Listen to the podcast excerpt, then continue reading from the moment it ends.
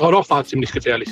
Also wenn der junge Mitschüler oder jugendliche Bekannte von ihm, wenn er dem sich nicht anvertraut hätte und er wäre dann jetzt am Freitag da in die Schule marschiert mit dem Material, was die Polizei dort gefunden hätte, das war schon knapp dran. Bei einem 16-Jährigen aus Essen hat die Polizei Waffen und Material zum Bombenbauen gefunden. Offenbar hat er einen Anschlag auf seine Schule geplant. Wir klären in dieser Folge, was über den Vorfall und den mutmaßlichen Täter bis jetzt bekannt ist. Ich bin Wiebke Dumpe. Hi, schön, dass ihr mit dabei seid. Rheinische Post Aufwacher. News aus NRW und dem Rest der Welt. Und wir gehen in diesem Aufwacher in ein Wellness-Hotel nach Wesel. Im Tannhäuschen entspannen bald nicht nur die Gäste, sondern auch die Mitarbeitenden. Das Hotel führt die Vier-Tage-Woche ein. Wie genau, hört ihr im zweiten Top-Thema. Und los geht der Aufwacher mit den Meldungen aus der Landeshauptstadt und die kommen von Antenne Düsseldorf. Wie gewohnt, richtig. Dankeschön, Wiebke, und einen schönen guten Morgen aus der Antenne Düsseldorf Redaktion hier in den Shadow Arkaden. Ich bin Philipp Klees und das sind unsere Düsseldorf-Themen kurz vor dem Wochenende. Es gibt viele Jahrestage, die unnötig erscheinen. Der heutige 13. Mai gehört definitiv nicht dazu. Denn heute ist der Tag des Rauchmelders. Auch hier in Düsseldorf nutzt die Feuerwehr ihn, um eine wichtige Botschaft zu verkünden. Rauchmelder retten Leben. Hier bei uns in der Stadt hat es im vergangenen Jahr über 600 Einsätze in Verbindung mit Rauchmeldern gegeben. Fast 50 Menschen mussten im Krankenhaus behandelt werden. Ohne die Rauchmelder hätte es wohl schlimmer werden können, weil viele Menschen im Schlaf erwischt werden, hat uns Stefan Gobbin von der Feuerwehr gesagt. Denn zum Beispiel im Schlaf funktioniert der Geruchssinn des Menschen nicht tadellos. So können Entstehungsbrände nicht wahrgenommen werden und es reichen zum Beispiel wenige Atemzüge, um an dem gefährlichen Brandrauch zu ersticken und leider daran zu versterben. Die Feuerwehr Düsseldorf empfiehlt Rauchmelder neben Schlafzimmern und Fluren auch in allen anderen Aufenthaltsräumen anzubringen. Wir haben weitere Infos online gestellt bei den Nachrichten auf antennedüsseldorf.de. Es wird immer wahrscheinlicher, dass die Theodor-Heuss-Brücke ganz oder teilweise neu gebaut werden muss. Das geht aus einem Papier der Stadtverwaltung hervor, das ab heute von den politischen Gremien im Rathaus diskutiert wird. Das zuständige Amt wird in der Vorlage mit den Worten zitiert, dass von einer Sanierung großer Teile der Brücke dringend abzuraten sei. Eine Sanierung sei sehr teuer und risikoreich. Antenne Düsseldorf-Reporter Joachim Bonn hat weitere Infos. Die Theodor-Heuss-Brücke ist 65 Jahre alt und marode. Eine Instandsetzung alleine des Mittelteils würde rund 200 Millionen kosten, heißt es in dem Papier. Ein Neubau sei dann langfristig, aber trotzdem erforderlich. Andere Teile, wie zum Beispiel die Rampe in Goldsheim, könnten dagegen noch saniert werden. Es gäbe eine Vielzahl von Kombinationen, was saniert und was neu gebaut werden könnte, heißt es. Dazu soll im nächsten Jahr die Öffentlichkeit mitreden. Bis zum übernächsten Sommer soll dann feststehen, wie die Planungen konkret weitergehen. Heute in einer Woche startet auch hier in Düsseldorf das Stadtradeln, ein deutschlandweiter Wettbewerb, der dafür sorgen soll, dass mehr Menschen auf das Fahrrad umsteigen und damit das Klima schonen. Bis zum 20. Juni können sich Radfahrerinnen und Radfahrer noch Teams anschließen und dann gefahrene Kilometer sammeln und aufschreiben. Bei dem Wettbewerb konkurrieren verschiedene Kommunen und auch verschiedene Teams in den einzelnen Städten. Mitmachen können alle, die in Düsseldorf wohnen, arbeiten, einem Verein angehören oder hier zur Schule gehen oder studieren. Antenne Düsseldorf ist in diesem Jahr schon zum zweiten Mal mit einem eigenen Team am Start und wir suchen auch weiter Menschen, die mit uns Kilometer sammeln. Wir haben alle wichtigen Infos ebenfalls online gestellt bei den Nachrichten auf antennedüsseldorf.de. Menschen, die am Wochenende mit der Rheinbahn fahren, müssen mehr Zeit einplanen. Es gibt gleich mehrere Baustellen, die dazu führen, dass Busse und Bahnen umgeleitet werden müssen. Am Bilker S-Bahnhof wird die Fahrbahn neu asphaltiert. Die Merowinger und die Brunnenstraße sind deshalb von Samstagmorgen bis Montag früh stadteinwärts voll gesperrt. Die Buslinien M3 835, 836 und NE7 werden zwischen Uniklinik und Kirchplatz umgeleitet. Auf der Strecke der U-Bahn-Linie 79 gibt es ebenfalls Bauarbeiten. Deshalb kann die U79 von heute Abend bis Montag früh zwischen dem Freilichtgradplatz und Wittler nicht fahren. Die Rheinbahn setzt auf dieser Strecke Ersatzbusse ein.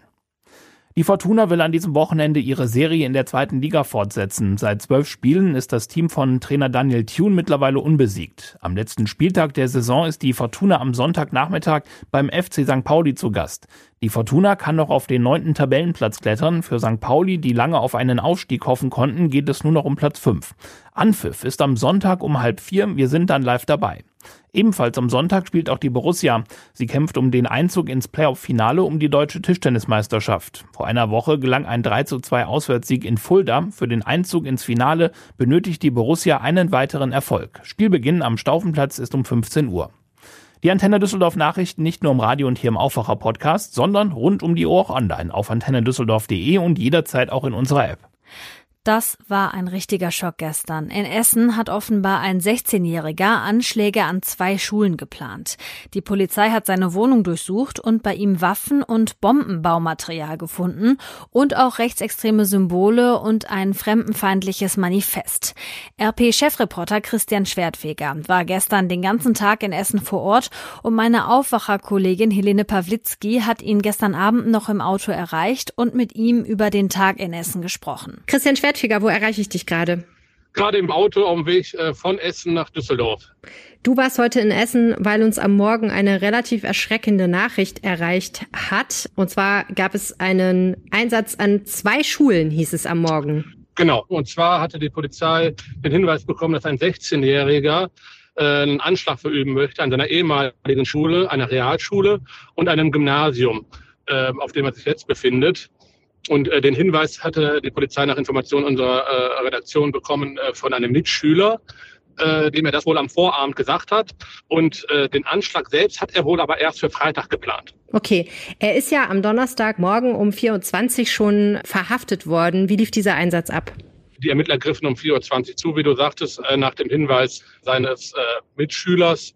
Und zwar sind sie dann halt in die Wohnung gestürmt dann in das Kinderzimmer, äh, wo sich der 16-Jährige befand und haben ihn dort dann halt in Gewahrsam genommen. Was haben die dort gefunden? an Beweismaterialien? Ja, also die haben äh, einiges, einige Materialien gefunden, äh, mit denen man eine Bombe bauen kann mit dem der Junge wohl auch eine Bombe bauen wollte. Äh, wurden Nägel gefunden, wurden Schwarzpulver gefunden, wurden äh, Böller gefunden und noch einiges anderes an Zeug. Und er hatte ein rechtsradikales Manifest wohl verfasst. Ähm, SS-Abzeichen äh, wurden gefunden, Hakenkreuze. Ja, also das deutet auch darauf hin, dass der Junge halt auch einen, einen rechtsradikalen Hintergrund hat. Hm. Wer ist denn der Junge? Ja, das ist ein 16-Jähriger. Ähm, der ist auf dem Gymnasium jetzt auch erst seit einem Jahr. Der ist dann halt mit einigen anderen Schülern äh, vor einem Jahr von der Realschule, wo er vorher drauf war, dorthin gewechselt. Äh, man sagte mir hier, ähm, sein Bekanntenkreis äh, wollte halt Abitur machen. Er ist sehr unscheinbar, sehr zurückgezogen, würde viele Computerspiele spielen, wäre jetzt kein geselliger Typ.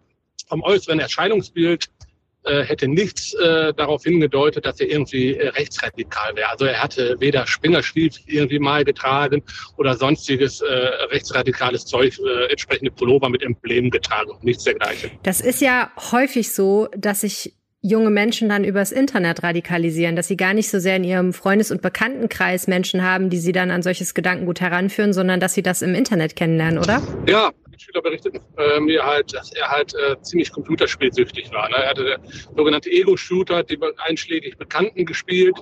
Und ähm, einer sagte mir auch, der auch mit ihm wohl äh, angeblich von der Realschule aufs Gymnasium gewechselt ist, dass ja auch Reddit, das ist so eine Social Media Plattform, äh, wo registrierte Nutzer halt Videos hochladen können, äh, auch äh, das Video von dem Anschlag von vor drei Jahren in Neuseeland sich hochgeladen hatte. Da hatte ja auch ein Rechtsradikaler damals äh, in dem Fall äh, in der Moschee mehr als 50 Menschen getötet. Innenminister Herbert Reul hat den bemerkenswerten Satz gesagt, diese gefundenen Aufzeichnungen des jungen Mannes können auch als dringender Hilferuf eines verzweifelten jungen Mannes gelesen werden. Da spricht ja ein Mitgefühl für einen möglichen Attentäter aus diesen Worten, das schon recht ungewöhnlich ist, oder? Ja, fand ich auch ungewöhnlich. Aber er hat natürlich auch recht. Ne? Der Junge hat sich wahrscheinlich mitgeteilt, dem anderen anvertraut. Vielleicht wollte er über den Weg hat er halt gehofft, dass er gestoppt wird. Das ist natürlich eine reine Mutmaßung jetzt hier. Was sagt er denn gegenüber den Behörden? Also ich habe aus Ermittlerkreisen erfahren, ähm, äh, dass er wohl äh, geständig ist. Er soll sinngemäß äh, gesagt haben, dass es Leugnen ja gar keinen Sinn machen würde, weil ja auch alles auf seiner Festplatte stehen würde. Unterm Strich, was würdest du sagen? Wie gefährlich war das alles? Oh, doch, war ziemlich gefährlich. Also wenn der, wenn der junge äh, Mitschüler, Mitschüler oder jugendliche Bekannte von ihm, äh, wenn er dem sich nicht anvertraut hätte. Und äh, der wäre dann jetzt am Freitag da in die Schule marschiert äh, mit dem Material, äh, was die Polizei dort gefunden hätte. Also das ist natürlich jetzt nur Mutmaßung, ne? aber das war schon knapp dran. Ja, die Schule ist ja dann auch komplett ausgefallen. Ähm, wie war die Stimmung denn vor Ort? Es war eine leere Schule natürlich. Die Polizei war bis in die Nach Nachmittagsstunden damit beschäftigt, die Räume zu durchsuchen äh, nach irgendwelchen Sprengkörpern, die der äh, Junge da vielleicht schon vorher versteckt hat. Ist aber nicht fündig geworden. Ja, also ist so eine eine komische Stimmung also unter den Schülern. Ich habe bestimmt mit 10 bis 15 Schülern in seinem Alter gesprochen, alle so 16 bis 18 Jahre alt. Ja, die wussten alle nicht so recht hin mit ihren Gefühlen. Ne? Es war jetzt niemand da, also den ich jedenfalls getroffen hatte, der geweint hat oder so. Ne? Die sagen alle, ja, Glück gehabt.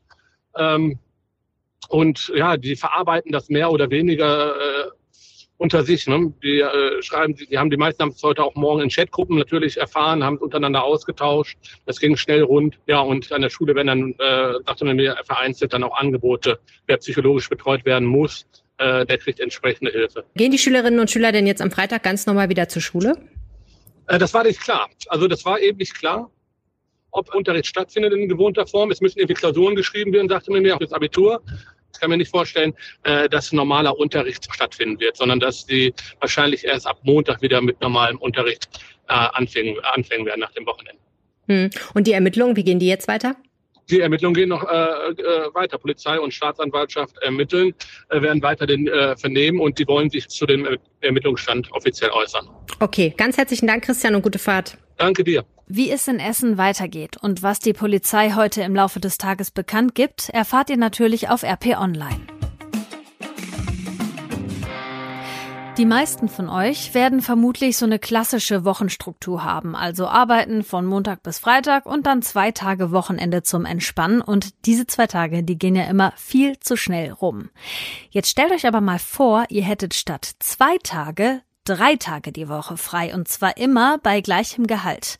Na, wie wäre das? Für die Mitarbeitenden im Wellness-Hotel Tannenhäuschen in Wesel wird das bald genauso sein. Statt regulär fünf Tage zu arbeiten, müssen die dann nur noch vier Tage die Woche ran. Wie das Tannenhäuschen das macht, hat sich Klaus Nikolai angeschaut. Er arbeitet für die Weseler Lokalredaktion der Rheinischen Post und ist jetzt zu Gast im Aufwacher. Hi Klaus. Hallo. Erklär mal, wie genau funktioniert denn diese Vier-Tage-Woche beim Tannhäuschen? Muss das Personal dafür jetzt länger arbeiten? Nein, das muss es eben nicht. Das Tolle ist jetzt für die Mitarbeiter im Tannenhäuschen, dass sie wirklich nur in der Woche vier statt fünf Tage arbeiten. Ähm, normalerweise hat man ja einen Acht-Stunden-Tag, das hatten die also bislang auch. Und künftig hat man einen Neun-Stunden-Tag. Wenn man das zusammenrechnet, vier Tage mal neun, dann sind wir bei 36. Das heißt, die Mitarbeiter des Tannenhäuschens arbeiten 36 Stunden und bekommen den gleichen Lohn. Haben also vier Stunden bekommen, die geschenkt. Okay, also arbeiten die weniger Stunden in der Woche, aber dafür eine Stunde mehr am Tag. Warum hat sich das Hotel für die Vier-Tage-Woche entschieden? Das äh, Waldhotel Tannenhäuschen hier in Wesel gehört zur Halbacher Gruppe. Und die Idee dazu kam bei dieser Halbacher Gruppe. Die Halbacher Gruppe hat 13 Hotels in ganz Deutschland. Und es ist halt so, dass es generell in der Hotellerie Gastronomie, dass während der Pandemie, also während des Lockdowns, sind entweder viele Leute in Kurzarbeit gegangen, beziehungsweise wurden von ihren Arbeitgebern entlassen. Und einige mussten sich dann, weil sie eben Geld verdienen mussten, haben einfach in anderen Branchen sich Jobs gesucht und haben dann festgestellt, oh, man kann auch in anderen Branchen Geld verdienen und hat zum Teil, muss man eben dort nicht abends und an den Wochenenden arbeiten. Und jetzt müssen sich, muss sich die Branche überlegen, wie kommen wir an gute Leute. Denn ich habe mich letztens auch mit der Arbeitsagentur hier in Wesel mal bei denen schlau gemacht und habe eben festgestellt, der Markt für Köche, Kellner, das sind ja alles Restaurantfachleute, ist einfach leergefegt. So, die brauchen halt gute Mitarbeiter. Und dann muss man halt gucken, wie kann man die an ein Haus binden oder wie kann man neue Leute bekommen. Und jetzt denkt eben die Halbacher Gruppe, wir probieren es mal mit der Vier-Tage-Woche. Ich bin überzeugt, dass sich da einige Leute jetzt im Tannenhäuschen bewerben, weil es ist halt sehr attraktiv. Weniger arbeiten beim gleichen Geld, drei Tage frei. Hört sich doch gut an. Ja, auf jeden Fall. Wie ist das denn so rein wirtschaftlich eigentlich? Also wenn weniger gearbeitet wird bei gleichem Lohn, hat das für das Hotel dann keine Nachteile? Das kann ich nicht genau sagen. Also ich denke, die Halbersbacher Gruppe wird das einfach mal probieren. Und ich denke, es ist auf jeden Fall am Ende zahlt sich das wirtschaftlich aus, äh, wenn sie eben genügend Fachkräfte haben als, als jetzt. Denn man muss, man muss wissen, vor der Pandemie, also äh, vor März 2020, waren im Tannenhäuschen 120 Mitarbeiter beschäftigt, Voll- und Teilzeit. Und im Moment sind es 85. Das hat zur Folge, dass es dort kein à la carte Restaurant mehr gibt. Das heißt also, wenn ich dort essen gehe im Tannenhäuschen, muss ich vom Buffet essen. Ich kann also nicht einfach nur einen kleinen Salat essen oder einen Schnitzel mit Pommes und bin dann satt ich muss zum Buffet gehen. Und das geht, und das ist halt, weil eben zu wenig Leute in der Küche sind. Wenn aber die Vier-Tage-Woche eingeführt wird und die einfach wieder mehr Fachkräfte haben, dann gibt's auch wieder à la carte Geschäft. Dann kommen möglicherweise auch wieder Menschen aus Wesel dorthin ins Tannenhäuschen, denn im Moment sind es fast nur Wellnessgäste. Und ähm, dann ist das Hotel auch wieder komplett ausgelastet. Und was sagen die, die es betrifft, also die Mitarbeitenden zu der Viertagewoche? Also ich habe mit zwei Mitarbeitern sprechen können, die das ganz, ganz toll finden. Also ein Mitarbeiter, der im Bereich Te Technik äh, beschäftigt ist, sagte mir, dass seine Frau, die dort im Wellnessbereich arbeitet, dass die beiden dann eben drei Tage frei haben am Stück und dass sie sich dann um die kleine Tochter viel besser kümmern können, dass sie viel mehr Zeit haben, um das Familienleben zu leben. Und dieser Techniker sagte mir auch, dass er bislang nur positive Rückmeldungen aus der Belegschaft gehört hat. Wäre dieses Vier-Tage-Modell denn auch machbar für andere Betriebe und vielleicht auch für andere Branchen? Sollte das wirklich Schule machen und sollte das Tannenhäuschen damit Erfolg haben, das spricht sich ja in der Branche rum, dann werden vor allem Hotels werden das kopieren. Das kann ich mir sehr, sehr gut vorstellen, wenn es denn funktioniert. Ob das die, die Eckkneipe dann auch künftig so macht oder, oder, weiß ich nicht, Frühstückscafés oder so, das, das weiß ich natürlich nicht. Aber Hotels dieser Kategorie vier Sterne, zu denen das Tannenhäuschen auch gehört, ähm, da könnte ich mir sehr gut vorstellen, dass da auch andere Unternehmen nachziehen. Denn das Problem ist, ohne Mitarbeiter, die sich, die sich um die Gäste kümmern, kann das alles nicht funktionieren. Dann bleiben wir mal gespannt, ob sich die Vier-Tage-Woche in der Hotelbranche durchsetzen wird. Danke, Klaus, für die Infos. Ja, hat mir viel Spaß gemacht. Dankeschön. Heute ist Freitag und unsere Kulturredaktion liefert euch dann immer einen Kulturtipp zum Wochenende. Und der kommt heute von Lothar Schröder. Am kommenden Sonntag gehen alle, alle wählen, das ist ja klar. Das sind wir unserem Land und vor allem unserer Demokratie schuldig. Und danach gehen wir alle, alle in die Museen. Das sind wir den Musen der Kultur und vor allem unserer Neugier schuldig. Zumal am Sonntag ist auch der Internationale Museumstag mit zahlreichen eintrittsfreien Angeboten. Wer etwas vor der eigenen Haustüre sucht, findet ganz unkompliziert etwas auf der Seite www.museumstag.de oder ihr folgt unserem Wochenendtipp mit den Besuchen wirklich spannender Museen auf und in der Nähe der Düsseldorfer Rheinpromenade. Dazu gehören das unterirdische Museum Kunst im Tunnel, das oberirdische Neue Haus der Geschichte NRW und das Schifffahrtsmuseum im alten Schlossturm, der letzte, aber schöne Rest der alten Residenz. Die Qual der Wahl also. Auch darum wünschen wir allen am Sonntag eine gelungene Wahl. So oder so. Danke, Lothar. Das Ganze gibt es auch nochmal zum Nachlesen auf rp-online.de. Den Link dazu packe ich euch in die Show Notes. Hier kommt noch euer Meldungsüberblick. Am Sonntag wählt Nordrhein-Westfalen einen neuen Landtag und mit dem neuen Landtag könnte es auch einen Wechsel im Ministerpräsidentenamt geben. Im WDR-Fernsehen haben sich gestern die Spitzenkandidaten der stärksten Fraktionen gegenübergestanden, der amtierende Ministerpräsident Hendrik Wüst von der CDU und sein Herausforderer Thomas Kutschaty von der SPD. Was dabei herumgekommen ist, das lest ihr auf RP Online. Noch heute und morgen tagen die Außenministerinnen und Minister der sieben führenden Industrieländer in Schleswig-Holstein. Die Politikerinnen und Politiker aus Deutschland, den USA, Großbritannien, Frankreich, Italien, Kanada und Japan sprechen da unter anderem über den Krieg in der Ukraine. Dazu werden heute auch die Außenminister der Ukraine und der Republik Moldau vor Ort sein. Im Bundestag gibt es heute gleich mehrere erste Lesungen zu Gesetzesvorhaben. Die Abgeordneten diskutieren unter anderem über den Entwurf zur Anpassung des Werbeverbots für Abtreibungen. Ein weiteres Thema wird die Senkung der Energiesteuer auf Sprit sein. Und zum Schluss schauen wir noch schnell auf das Wetter. Der Tag heute bringt viele Wolken, aber keinen Regen. Die Höchstwerte liegen zwischen 19 und 22 Grad, auf den Bergen bei um die 17. Der Samstag wird sonnig und sommerlich bei bis zu 25 Grad und der Sonntag, der legt noch ein obendrauf bei Maxi-Werten bis zu 29 Grad. Dazu viel Sonne und wenig Wolken. So, bevor ich mich jetzt hier von euch verabschiede, kommt noch ein Hinweis. Wir haben es ja in diesem Aufwacher schon erwähnt. Am Sonntag wird in NRW ein neuer Landtag gewählt und viele sind noch ziemlich unentschlossen, wo sie ihr Kreuzchen machen sollen. In unserem Samstagsaufwacher klären wir morgen, wie ihr besser Entscheidungen treffen könnt. In der Wahlkabine, aber auch in eurem Alltag. Und wir sagen euch, wie ihr am Sonntag taktisch so wählen könnt, dass das für euch beste Ergebnis dabei rumkommt. Das Ganze hört ihr dann morgen im Aufwacher mit meinem Kollegen Michael Höhing. Also reinhören in den Aufwacher morgen und am Sonntag dann gut vorbereitet wählen gehen, wenn ihr das nicht schon längst per Brief gemacht habt. Ich bin Wiebke Dumpe, hab per Brief gewählt und ich wünsche euch ein tolles Wochenende. Mehr Nachrichten aus NRW gibt's jederzeit auf RP Online. rp-online.de